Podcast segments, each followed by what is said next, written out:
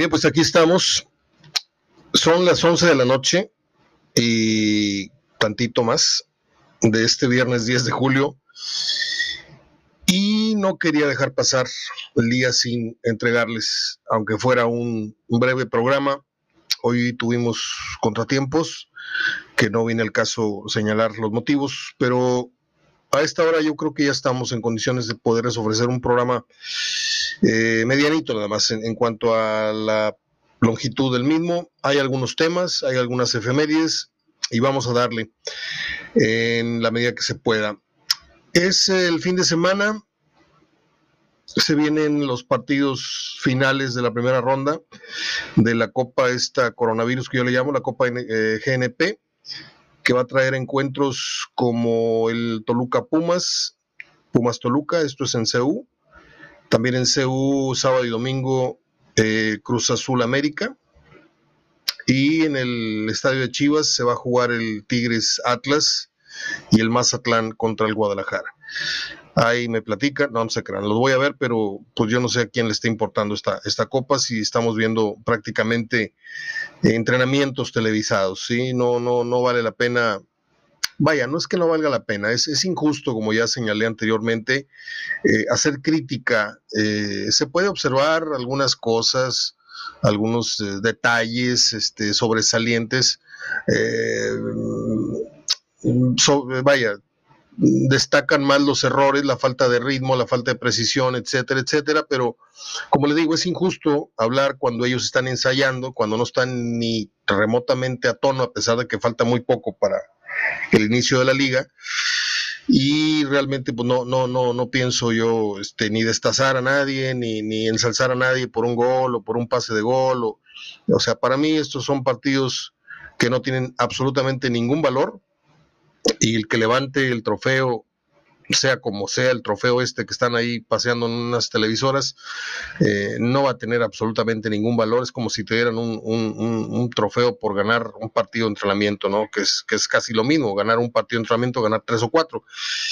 Entonces, este, pues eh, es fútbol nada más para, para no para romper con la nostalgia, para ver a tu equipo, al otro o al otro, este, verlos ahí simulando que están jugando al fútbol, cuando realmente lo que están haciendo es apenas entrando en calor y en ritmo y todo lo demás.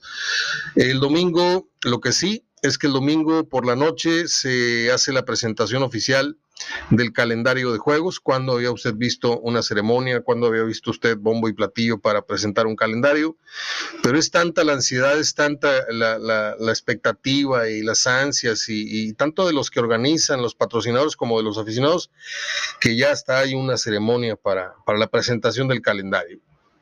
Ahí estaremos al pendiente por la noche del domingo para ver pues cómo se acomodaron finalmente las jornadas, que no tienen el menor de los intereses. ¿eh? Un calendario es un calendario, con partidos buenos al principio, regulares, malos, según como los este, cerebritos estos hayan decidido acomodar eh, la ruta del próximo torneo de liga. Eh, la Champions, bueno, pues por ahí salieron algunas este, publicaciones, por ahí yo publiqué algo de lo que van a ser los octavos, todavía falta que se definan las vueltas, pero pues yo no le entro mucho al tema de la Champions, no porque no esté enterado, pero no me gusta presumir que sé mucho de la Champions, ni tampoco este es un programa que hable más de fútbol europeo o que le dedique constantemente espacios. Yo sé que es el mejor fútbol del mundo, pero pues es como estar chuleando a la vecina, no, no, nuestra, nuestra vieja es la que nos importa y es la que, que hay que piropear y hay que chulear. Y es nuestra Liga MX, para bien o para mal, esa fue la que nos tocó, ¿no? Entonces, pues este, hay que les vaya bien al Real Madrid y al Chelsea y al Este y al Barcelona y al Nápoles y todo lo que va a pasar este, en los regresos y en los octavos de final. Dice el Piojo Herrera que ya se lo va a poner el cubrebocas, ya para que no estemos moliendo ni las autoridades, ni las sanitarias, ni nadie, ni los medios, ni la afición. Finalmente el piojo lo que quiere es atención, siempre está generando atención de los medios, dice que dos títulos más y se va a Europa. Yo imagino que dos títulos quiere decir dos de liga, un liga y un Conca Champions para jugar un mundial de clubes, etcétera. Yo creo que el Piojo, fíjese bien lo que le voy a decir del Piojo Herrera. Si Herrera va con esa misma, ese mismo formato O sea, como entrenador tiene cosas que podrían darle un, un éxito relativo eh, si es que va a dirigir a, España, porque no lo veo dirigiendo en Inglaterra, no lo veo dirigiendo en Francia, ni en Holanda, ni en Alemania.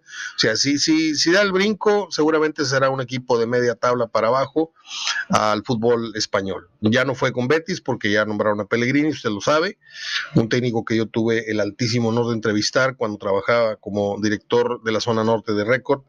Me tocó entrevistar a Pellegrini cuando vino a jugar acá con River. Recordará usted un tipo sumamente educado, sumamente propio. Este, me concedió una entrevista de aproximadamente unos 30 minutos para páginas centrales de récord en aquel eh, arranque que estaba teniendo el periódico. Ya lo echó a perder totalmente. Era un periodicazo en, los inicios eh, y pagaban como ningún otro periódico, le digo acá entre nos. Eh, les decía del piojo, Sí, y, está consciente, Miguel, está muy consciente de que ese formato de conductual que tiene y que le ha dado mucho estatus y muchos seguidores y, mucha madreada, y eh, él sabe perfectamente el rol, el rol que está jugando en México y, aplica para esta liga, pero esos papelitos no los va a poder hacer en Europa, ¿eh? ni esa forma de, conducirse con los jugadores le va, le va a dar resultados a Europa. Yo creo que eh, el turco Mohamed este, pues que, se eche un cafecito con, con, Mohamed para que le pase algunos tips, porque pues a, Mohamed no, no, le aceptaron principalmente sus, esquemas, su forma táctica, su forma de dirigir. A lo mejor Miguel tiene otros otros eh, recursos tácticos, pero lo que lo puede, este, lo que le puede tirar este, la oportunidad serían sus formas, estas exageradas que tiene de discutir y estar fregándole al árbitro. O sea, Miguel debe de saber perfectamente que si quiere dar ese brinco a, Europa, él tiene que crecer en todo sentido, como persona, como entrenador, eh, en la forma mesurada, eh, vestirse correctamente, no andar ahí como si fuera una pasarela, hoy saco un traje de 25 mil pesos, el otro día saco uno de Capulina, el otro debe de, encontrar su centro, Miguel, y, y, solo así yo le desearía suerte si es que decide ir a, a, picar piedra con un equipo chiquitito, porque no le van a ofrecer ninguno de los primeros ocho de, España, eso se lo tengo, pero se lo apuesto doble ascensivo al que sea. Y le deseo la mejor de las suertes, ¿eh? no crean que, le tengo tirria en ningún sentido a Miguel Herrera, simplemente pues, es un sujeto, eh, es un personaje sujeto a crítica y aquí estamos haciendo crítica y nada más, no estamos haciendo bullying ni haciendo uh, árbol del, eh, leña del árbol caído, ni mucho menos. Déjeme ponerme mis lentes porque ya empecé a, ver las palabras haciendo burro bala en mi libreta. Eh, que al parecer sí se va a dar lo del defensor central lateral, no sé cuántas posiciones juega este chileno, eh, Sebastián Vegas. Hay versiones que hablan de que siempre sí y que es más, que ya está prácticamente eh, resuelta la situación contractual con él. Mm, vamos a ver si en horas posteriores, este fin de semana o incluso el lunes, se llega a dar el anuncio, el anuncio oficial de la incorporación del ex eh, Moreliano o el ex Monarca, ahora Mazatleco y próximamente Rayado, supuestamente, Sebastián Vegas. Acabo de ver hace cosa de media hora una entrevista en televisión que le hacen a la Limón Gómez Junco, este, José Ramón Fernández y el, la cabra esta en cristalería que se llama David Faitelson, que, bueno, este, entrevistando al señor del Bosque, aquel que fuera entrenador del Real Madrid, que fuera entrenador de la selección de España, campeona del mundo, que por cierto, en unos minutitos más se cumple, creo que en 10 años, de la conquista de aquel título frente a Holanda. Y ese fue el motivo de entrada. Este, y a mí me sorprende tanto la humildad, la caballerosidad, la cultura y, esa serenidad con la que eh, este señor se maneja y habla de sus logros. Eh, no descarta totalmente los elogios a su persona, eh, habla de cómo manejó estas rivalidades en selección nacional de los jugadores que tenía de Barcelona y Real Madrid. me encanta. Si usted tiene oportunidad, no sé qué tan lector sea, y yo no sé qué tan lector de libros de fútbol. Yo tengo algunos libros de fútbol que he ido recopilando y me han ido regalando con el paso de los años. Este, el doctor Barrera Anderle me regaló el, libro de, de Muriño. Este, otras amistades me han regalado veintitantos libros de, Argentina, la historia de los clásicos, varios libros de Maradona, eh, tengo varios libros de Valdano, tengo un librazo que se llama El fútbol donde está de Ángel Capa, tengo aquel famoso libro del fútbol sin trampa que escribió Menotti también un poquito ayudado por Capa. Este, si usted es de los que está buscando una recomendación para pues no le digo iniciar su biblioteca de, libros de fútbol, pero si usted es de los que compran novelas y compran coelos y ese tipo de autores y quiere de, repente dar un viraje y comprarse un buen libro de fútbol, bueno, pues hay dos o tres ahí del Pep Guardiola, usted los puede encontrar en Gandhi, e incluso el otro día, eh, ojeando libros ahí en, Walmart, me encontré uno de los libros del Pep Guardiola, el último, vale como 250, 220 pesos más o menos. Le quiero recomendar mucho el libro que lanzó este señor del bosque. Es un librazo, de veras, es un librazo. Eh, por ahí lo puede usted pedir por Amazon o, investigar. Hoy todo le llega a la puerta de su casa. Eh, hoy hablamos del Mundial del 82. Pues no hay mucho que hablar porque en términos de selección nacional, puesto que México no fue, ¿Se acuerda usted de aquel premundial en donde en la última jugada del partido Hugo Sánchez chorrea su disparo hacia el poste derecho? Ahí va la pelota haciendo patitos y finalmente por ahí se fue la calificación de México. Déjeme buscar eh, lo que fue entonces no fuimos al 82, que para mí ha sido después del México 70 el mejor mundial que yo he visto. Eh, busco entonces eh, el México 86, que creo que fue una oportunidad desperdiciada por la selección mexicana. Sí se avanzó a la siguiente fase y todo lo demás, pero creo que se dejaron ir vivos a, los alemanes que estaban fundidos en aquella ocasión eh, en el estadio universitario. la trivia que acostumbro a hacer es la de los porteros para evocar un poquito o hacer el, ejercicio de la memoria. Recuerda usted que el, titular indiscutible de esa selección del 86 fue Pablo Larios Iwasaki, que en paz descanse, un hombre con el que intercambié palabras todavía una semana, diez días antes de que muriera. Me pasó lo mismo con Carlitos Gómez, este, lamentablemente.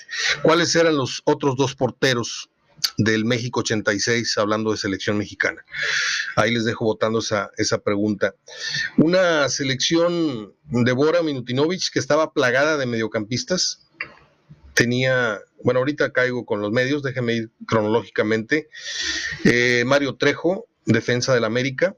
Vamos a hablar de los defensas primero. Quirarte, el capitán de la selección, creo que era el capitán, ¿no? O era Tomás Boy, no, era, era, era Boy, sí, ¿no? Lo recuerdo intercambiando ahí banderines.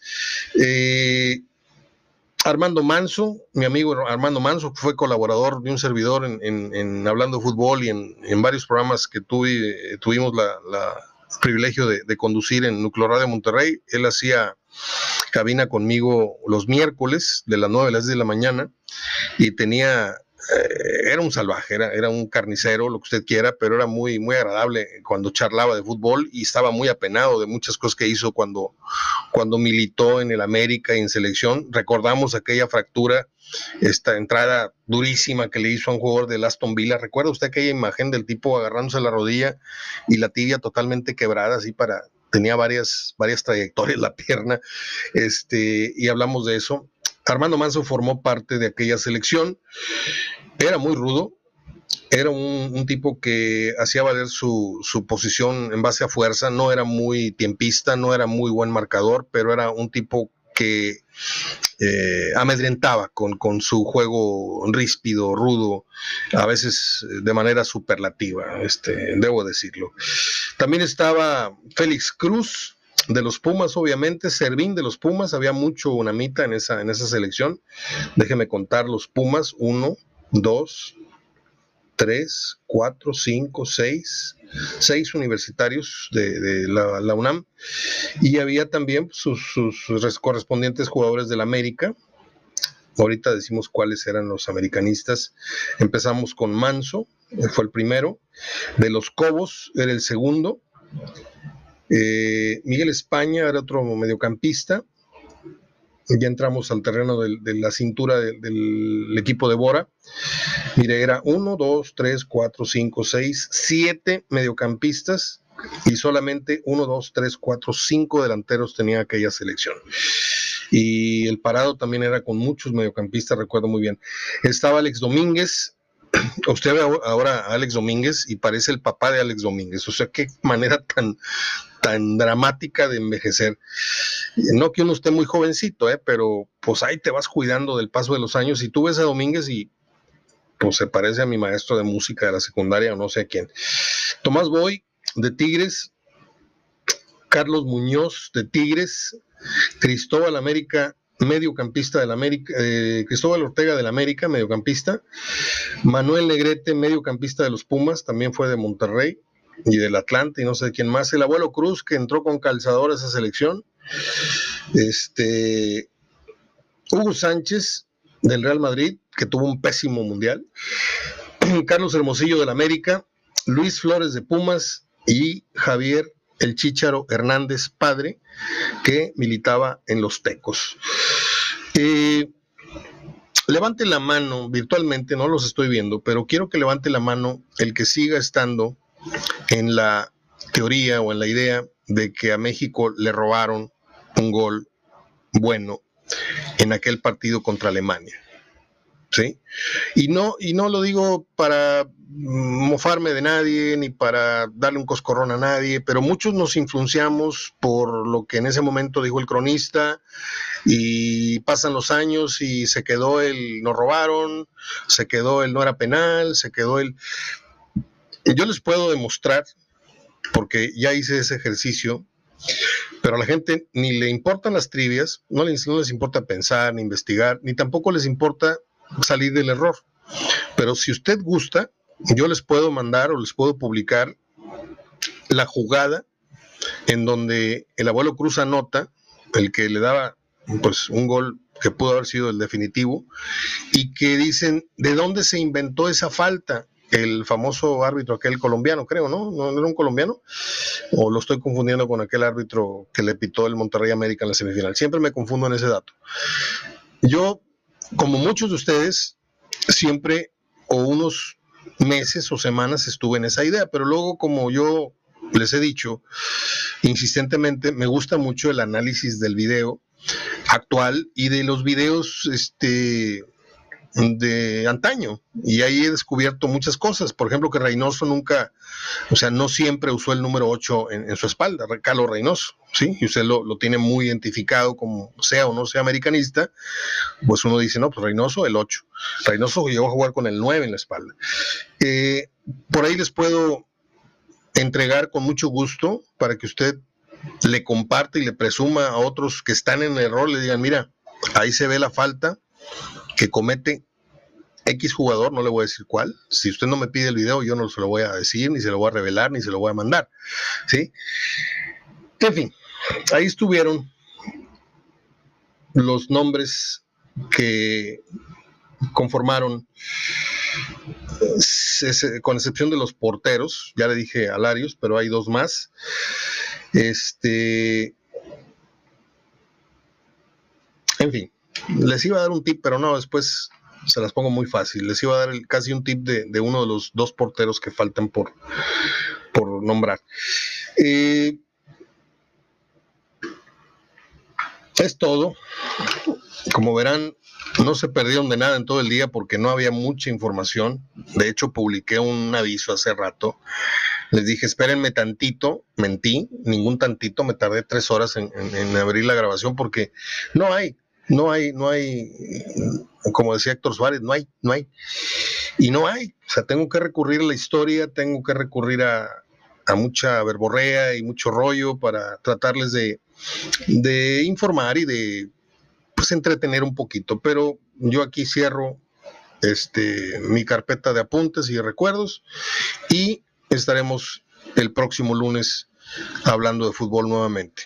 Las personas que no deseen escuchar, como siempre digo, la parte de las efemérides de cine, de televisión, esta parte que a mí me, me gusta, porque toda la vida he sido televidente, he sido cinéfilo, he sido melómano y me gusta compartir esto para tratar de hacer un poquito de afición en estos temas y la gente que ya trae esa afición conmigo, pues me gusta que, que intercambiemos ahí como con Moisés y como con Pepe y como con otros, este, que los tengo muy, muy pegados, me marcan personal en ese sentido y me gusta mucho que me sigan la huella en estos temas. Un día como hoy nació Herman Monster, ¿se acuerda usted del de, el famoso Herman de los uh, Monsters? Que muriera un mes de julio del 93. Él en vida llevó el nombre de Fred Winnie y era un tipo de 1,95, ¿eh? más el calzado que le ponían así de, Frankenstein, pues casi los dos metros en pantalla. Uno de los hombres más divertidos cuando yo era niño. Hoy veo los programas, me divierten por la nostalgia, pero en verdad no me identifico con ese humor. Pero pues, ¿quién puede negar que no pasó una mañana de matiné o una preferentemente yo las mañanas frente al televisor en el Canal 3, veía Rintintín, veía Combate, veía Los Monsters, veía la familia Adams, este, ¿se acuerda usted de Expreso a Petticott? Malísimo el programa. Nada más veía el trenecito yo ahí que, empezaban a salir unas personas bañándose, unos tinacos que estaban y ya le cambiaba o le apagaba porque me caía regordo el fantasma y la señora Muir, ta ta ta ta ta, ta. Era, era un matiné muy bonito que empezaba a las 7 de la mañana con, programas La Marina de McHale, eh, Gomer Pyle. Eh, ya no sigo porque voy a llorar. ¿Qué, ¿Qué, tiempos aquellos, la verdad, cuando ahorita prende la televisión en Canal 3, es una basura. Es una verdadera basura. Se, retiró don Gilberto Marcos y, se cayó totalmente la clase y la, la categoría que tenía ese canal. Y ahorita poner el canal 6 y poner el canal, no sé cómo se llame ahora, el canal 3, 34, 2, no sé cuál canal sea, es la misma basura, ¿sí? Programas mediocres, vulgares, y ahí le paro, porque si no, me salgo. Un día como hoy en, me salgo del tema. Un día como hoy en 1942, para los rockeros así muy, muy pesadones, nació Ronnie James Dio. Yo recuerdo que había un amigo que pasaba y pasaba con su coche a todo volumen, su estéreo, y le gustaba mucho aquella canción, la, la que decía, like, a rainbow, like a rainbow in the dark, ¿sí? Eh, este señor Ronnie James Dio eh, estuvo en Black Sabbath, estuvo en Rainbow y estuvo en el grupo Elf, para los muy, muy así avesados en, temas de rock. En 1950 nació un músico que se llama Greg King, eh, el de Greg King Band. Yo estaba en Chicago y fui a un centro comercial y Foreigner y eh, estrenó unas canciones, este, Urgent, y no me acuerdo cuál otra, no me acuerdo si era la de, la de uh, I Wanna Know What Love Is, no sé, pero yo vi cantar en, así como quien los ve en Plaza Fiesta San Agustín, ahí cantó este, Foreigner.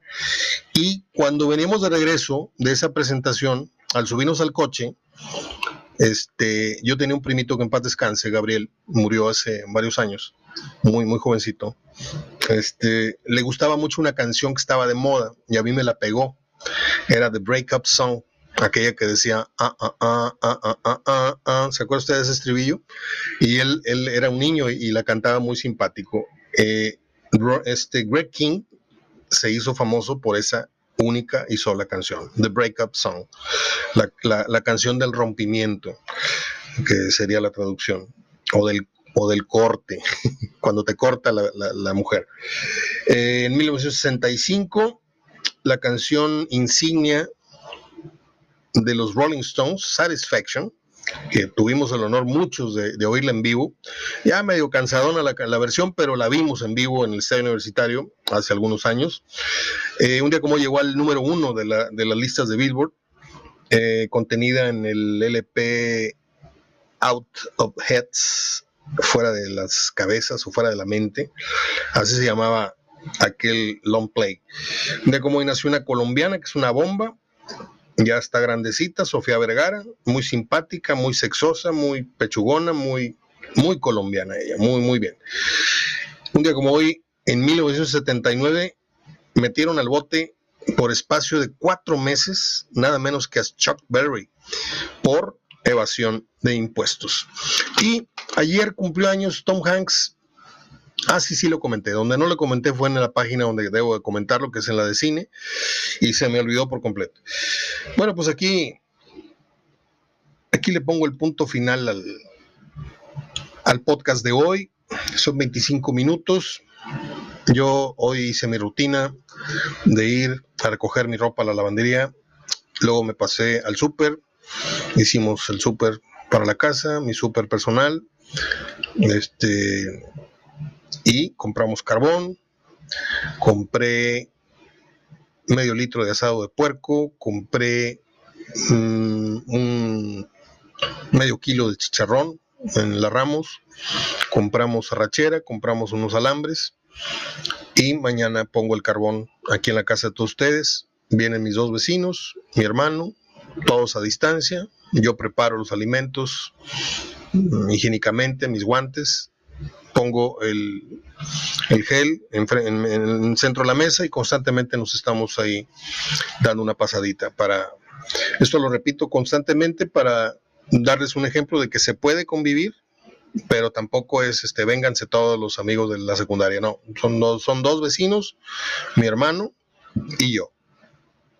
Y ponemos el carbón, yo le pongo el carbón a las 8 y estamos cenando nueve y media más o menos en lo que se hacen muy, muy bien los, los alambritos, son deliciosos. Le deseo un buen fin de semana prende la tele, ahí de ruido de fondo va a haber partidos. Este, estaba viendo los juegos estos de la, de la MLS is back, parecen pericos en alfombra, ¿eh? Malísimos los juegos, se han anotado creo que dos goles. Este, hoy vi un 0-0, el equipo de Almeida no, no metió gol este, contra el campeón de la MLS. Y pues andan todos modorros, andan todos miedosos, andan todos en la Liga MX y, la que eh, tenemos acá cerca, que son los vecinos del norte. Eh, están para el perro los dos, ¿eh? pero pues tampoco los vamos a criticar porque también están fuera de forma, muy fuera de forma. Nada más, no se diga más. nos estamos encontrando el próximo lunes, si Dios quiere y espero que así sea. Le deseo mucha salud, no baje la guardia, no se dejen de lavar las manos, ¿sí? No invite personas a que ingresen a su casa. Ojo con lo que estoy diciendo, porque los amigos que vienen están en el porche, ¿sí? Este, no entran primos, no entra nadie, no entra, somos los de la casa y ya, ¿Por qué? Porque tengo una madre de 81 años, enfermita, y que aparte hay que cuidar. Porque si entra el virus y le toca, es muy probable que después no la cuente. Entonces hay que cuidarnos nosotros para poder cuidar. Esto lo, lo oímos hasta el cansancio en los medios y, por cierto, por cierto, antes de, antes de todavía me queda un minuto y medio. Como digo una cosa, digo la otra. El gatel de las conferencias ya es odioso, ya es una persona que perdió mucha, mucho estatus, mucha credibilidad, pero acabo de ver, fastidiado de ver ya muchas películas y muchos resúmenes y mucho fútbol, me pongo a ver canales que nunca veo. Acabo de ver en el canal 22, ¿sí? No sé si es del Politécnico o de la UNAM, no sé de qué, de qué institución sea, y salió en una entrevista muy relajada el señor Gatel hablando de otra manera de la pandemia. Y ahí me cayó bien, y ahí entendí, aprendí mucho de lo que él no ha podido hacerse entender en estas conferencias en las que yo lo siento muy, muy posado, muy actuado, como con un guion que le dan de más arriba para, pues para usted ya sabe para qué, ¿no? Para, para que los mexicanos oigan lo que tienen que oír, no lo que deben de oír. Y Voy a buscar ese programa porque seguramente lo van a subir a YouTube y está muy buena la entrevista, muy, muy buena, de una hora. En el canal 22 la pasaron hace cosa de una hora, la vi a las 9, de 9 10 de la noche. Si la encuentro, se, las prometo que se las publico y se las pongo a su consideración. Pero el Gatel que vi ahorita, nada que ver con el de las conferencias estas de la tarde ni las mañaneras. Es todo, abrazo de gol. Cuídense mucho, provechitos y ponen carbón y el lunes platicamos. Hasta entonces.